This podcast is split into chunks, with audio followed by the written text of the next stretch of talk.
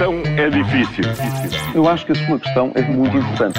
Eu não lhe vou responder essa pergunta porque não me apetece.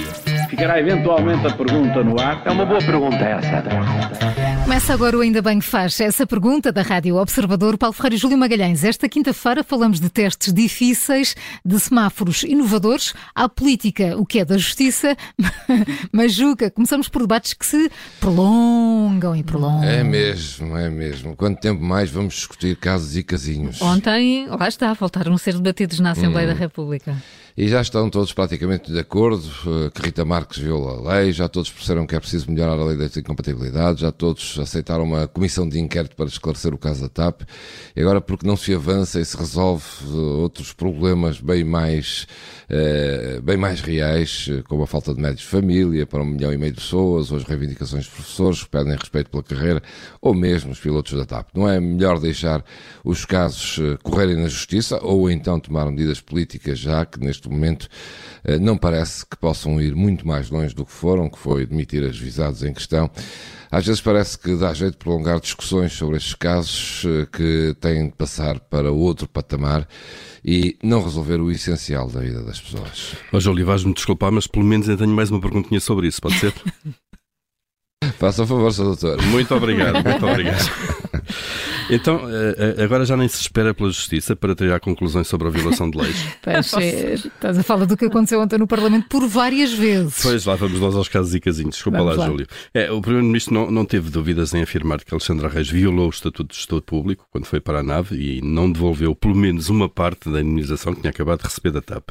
Eh, e voltou a fazê-lo, a não ter essas dúvidas sobre Rita Marques, que, segundo António Costa, violou a lei que a impedia de ir trabalhar para uma empresa a quem concedeu benefícios enquanto membro do governo.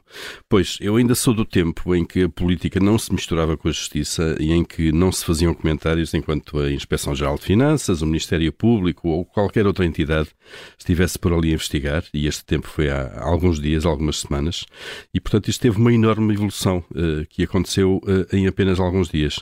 Rapidamente chegamos então à máxima, à política, o que é da justiça. Olha, e para desanuviar esta divergência entre mim e o Paulo, esta...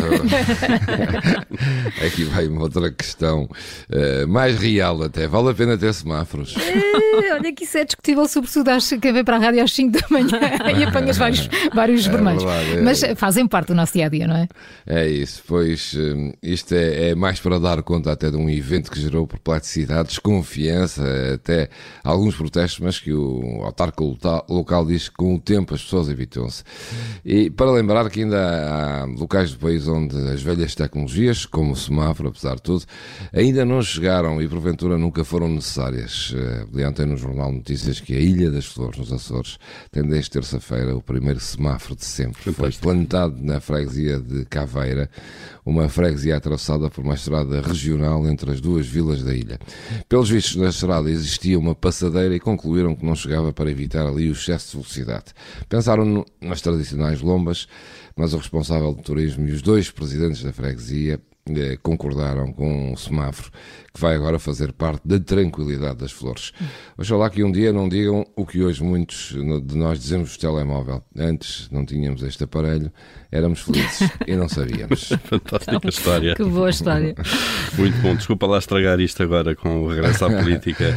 Luís Montenegro e o PSD estão preparados para o teste de ética que têm à frente? Ah, pois é, não é? Este e alegado envolvimento de Joaquim Pinto Moreira no caso que está a ser investigado em Espinho é um desafio para estas pessoas. É um enorme desafio não é? Um desafio à, à, forma como o PSD lida com casos semelhantes. Há alguns que se têm passado no governo nos últimos tempos. Uh, Luís Montenegro tem de escolher entre um, um padrão moral e ético exigente uh, e o seu amigo e vice-presidente da bancada social-democrata tem de escolher entre a autoridade moral para poder criticar o governo uh, ou segurar Joaquim Pinto Moreira.